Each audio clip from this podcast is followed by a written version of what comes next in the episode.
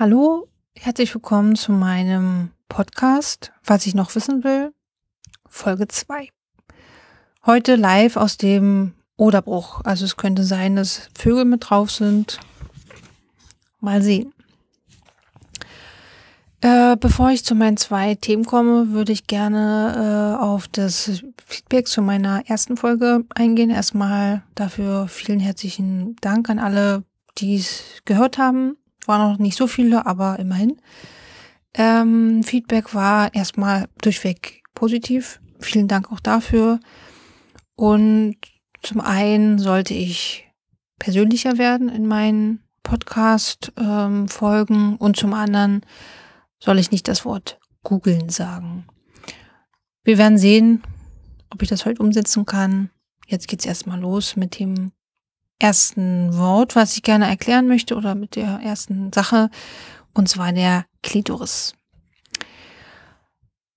Klitoris heißt so viel wie kleiner Hügel und ist wahrscheinlich den meisten bekannt als das Lustorgan der Frau. Kannte ich auch eigentlich so, das wusste ich darüber.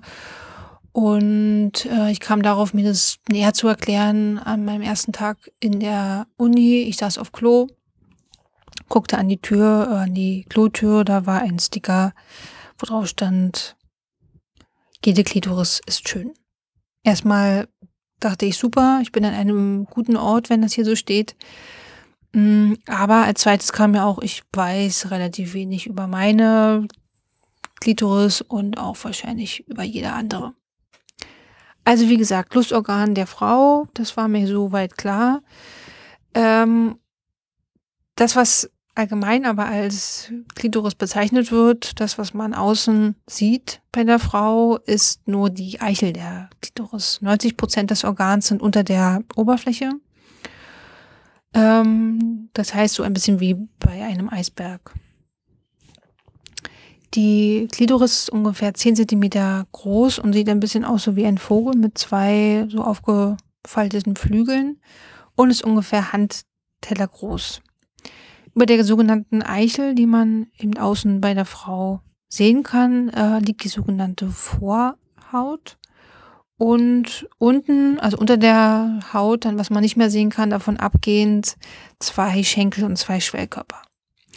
Die beiden Schwellkörper fühlen sich bei Erregung mit Blut und machen somit den Vagina-Eingang enger oder weiter. Gleichzeitig verschießen sie bei Erregung auch den Eingang der Harnröhre, so damit dort weniger Bakterien hereinkommen können.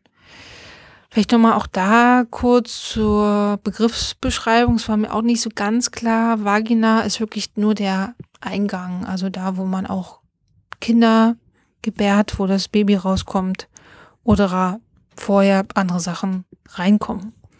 Vulva ist das Ganze, also mit den Schamlippen, Klitoris, Schambehaarung, das ist die Vulva. Die Klitoris ist ein sehr empfindsames Organ. Mit 8000 Nervenenden hat sie doppelt so viele Nervenenden wie die männliche Eichel und ist auch im Volumen größer als der männliche Penis. Trotzdem gibt es eben diese Ähnlichkeiten zum männlichen Geschlechtsorgan. Das ist ja auch schon bei den Begriffen wahrscheinlich aufgefallen. Bis zum dritten Monat sind denn, sind auch alle Embryonen gleich. Das heißt, davor kann man noch nicht erkennen, ist es ein Mädchen oder ein Junge. Mm, und erst nach dem dritten Monat bildet sich aus der Klitoris-Eichel der Penis. Bei Frauen mit vermehrten männlichen Hormonen kann es auch sein, dass man das erkennen kann, dass die Klitoris-Eichel wie ein kleiner Penis aussieht. Die Forschung der Klitoris wurde sehr lange von Männern betrieben, einfach weil Männer vorwiegend in äh, medizinischen Berufen waren und wurde erst 1959 als Lustorgan der Frau beschrieben. Sie wurde auch deswegen einfach lange verschwiegen, weil der Orgasmus der Frau keinerlei Funktion hat bei der Reproduktion und, und im Gegensatz zum Penis, der ja ejakuliert, somit unwichtig war oder zumindest unwichtig wirkte.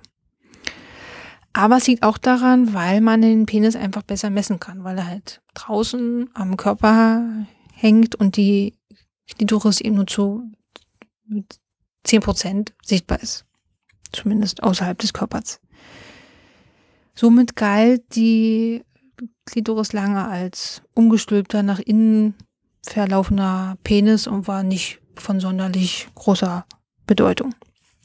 Erst in den 1990er Jahren machte die australische Urologin Helen O'Connell das erste Mal ein MRT-Bild von einer Klitoris, also in den 1990er Jahren, das muss man sich mal überlegen, und forscht seitdem ähm, als eine der wenigen Frauen äh, an diesem Organ oder überhaupt als eine der wenigen Personen.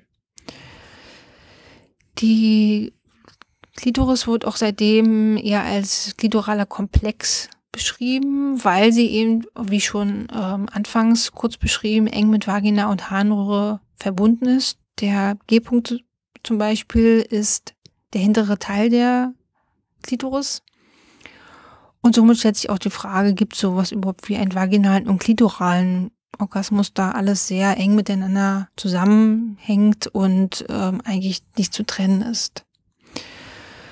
Ähm, vielleicht nochmal so einen kleinen Exkurs auch zu dieser Forschung, die wirklich lange ähm, davon ausgegangen ist, dass die Klitoris völlig unwichtig ist oder auch ja den Frauen sozusagen, ähm, also dass sie unwichtig ist.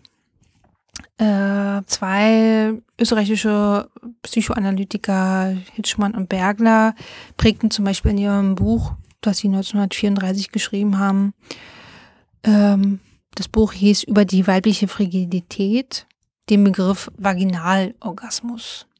Daher auch nochmal dieses, dieses Wort, wo man sich fragen könnte, okay, gibt's den eigentlich so oder sind das alles einfach alles nur ein Orgasmus? Ähm, in diesem Buch wurde die Frigidität als Unfähigkeit definiert, einen vaginalen Orgasmus zu bekommen. Und die Stimul Stimulation der Klitoris galt eigentlich so als psychisch problematisch.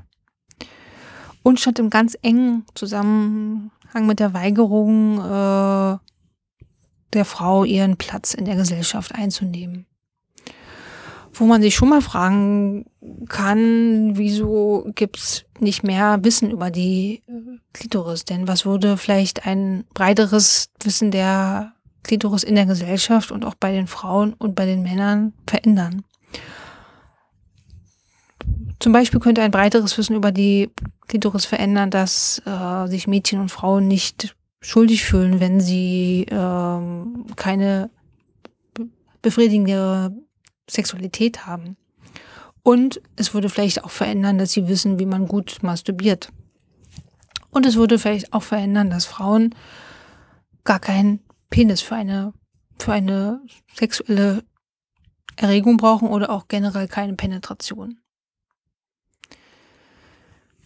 In meiner Recherche habe ich auch noch ganz schöne, bin ich noch auf ganz schöne Sachen auch gestoßen. Äh, zum einen in dem Buch von Sibylle Berg Nerds, Retten die Welt, wo sie äh, Gespräche mit ganz interessanten Leuten führt.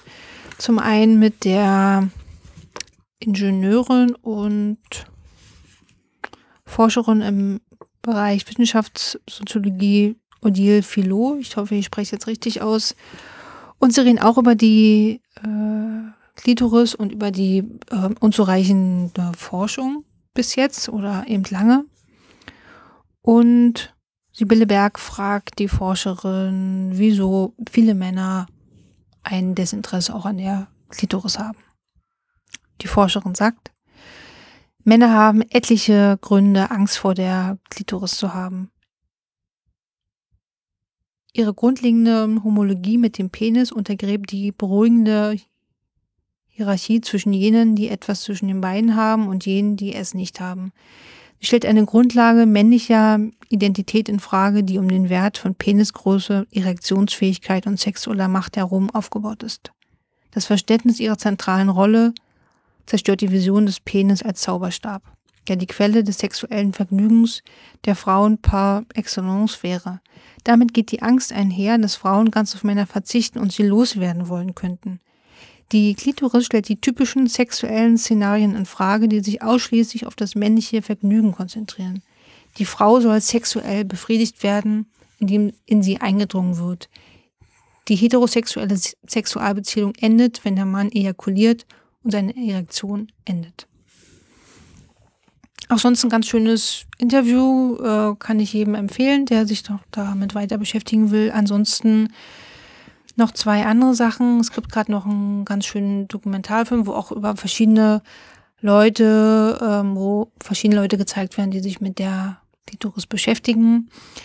Der, den gibt es noch in der ZDF-Mediathek, Vulva und Vagina, neue Einblicke. ZDF oder Dreisat-Mediathek, eins von beiden. Und ich bin auch, auch während meiner Recherche auf die Geschlechterforscherin Luisa Lorenz gestoßen. Ähm, die macht sogenannte Clit Nights, wo sie in so Workshops ähm, alles über die Klitoris erzählt, den für die, die es interessiert. Und ähm, ja, die hat auch eine ganz schöne Website noch mit weiteren Sachen, die man so lesen kann, wenn es einen interessiert. Das wäre jetzt erstmal zum Thema Klitoris. Ähm, der passende Song dafür heute kommt wieder von Jens Friebe, Fuck Penetration.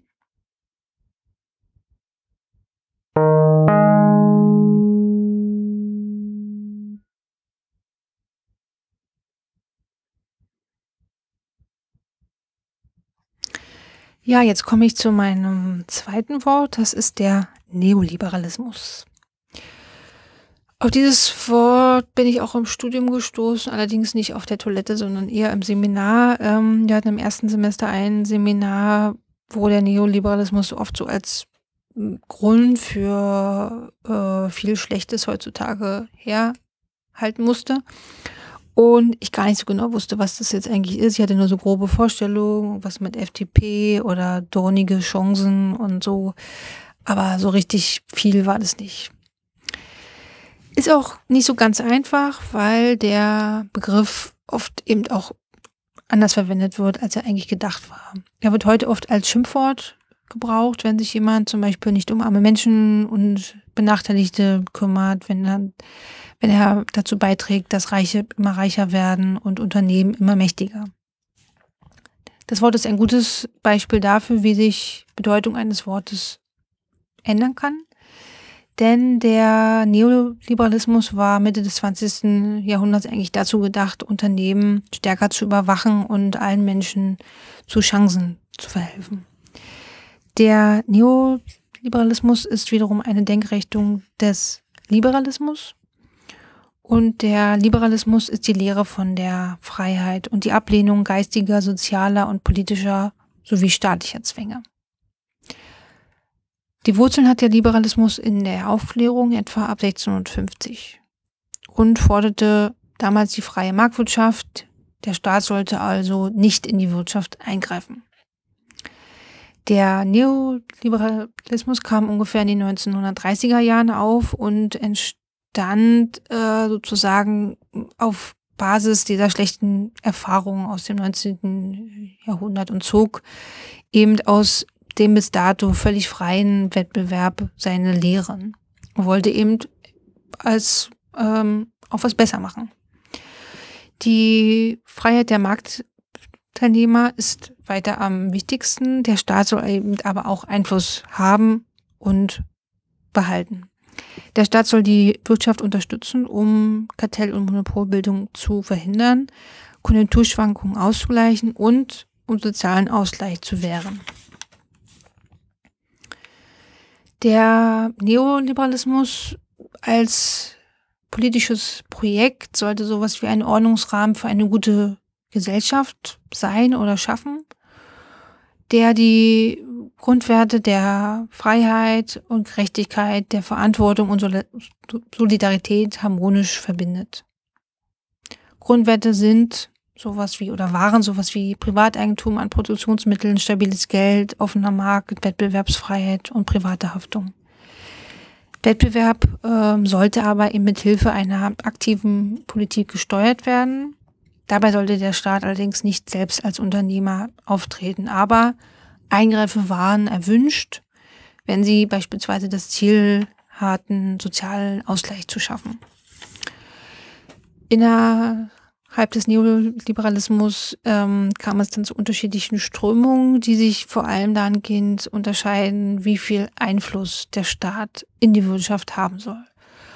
Und ab dem Punkt wird interessant oder kompliziert, je nachdem, wie man es sehen will, wird der Neoliberalismus ähm, heutzutage, ja, wie schon angesprochen, oft als ähm, Grund allen Übels angesehen, ähm, Grund für viele Schwierigkeiten, die es auf der Welt gibt, ähm, angesehen. Aber man muss eben wirklich gucken, wer schaut, also wer mit welcher Brille schaut auf den Neoliberalismus. Und in meiner Recherche ähm, habe ich ihn auch festgestellt, dass es einen großen Unterschied macht, ob ich etwas über den Neoliberalismus lese auf der Seite der Konrad-Adenauer-Stiftung oder zum Beispiel in einem Artikel der Zeitung Der Freitag. Erstmal so viel dazu. Äh, es ist ein ganz großes Thema, da könnte ich jetzt noch viel, viel weiter reden, aber vielleicht, dass man so ein bisschen guckt, wenn man über den Neoliberalismus spricht oder auch über ihn liest, äh, aus welcher Perspektive macht man das oder macht das jemand anders? Okay, ähm, das Lied dazu ist mir ein bisschen schwer gefallen. Erst dachte ich irgendwie an Blumfeld, weil wenn ich an Neoliberalismus denke, muss ich irgendwie an Blumfeld denken. Ähm, die finde ich aber super. Äh, könnte ich euch das Lied Sonntag oder Apfelmann empfehlen. Oder aber, was jetzt so ein bisschen thematisch besser vielleicht auch passt, äh, ist von Superpunk. Ich will heute nicht kämpfen. Das war's von meinem Podcast heute, Folge 2. Ich hoffe, es hat euch gefallen. Ähm, ich freue mich auf euer Feedback und habt eine gute Zeit. Bis bald.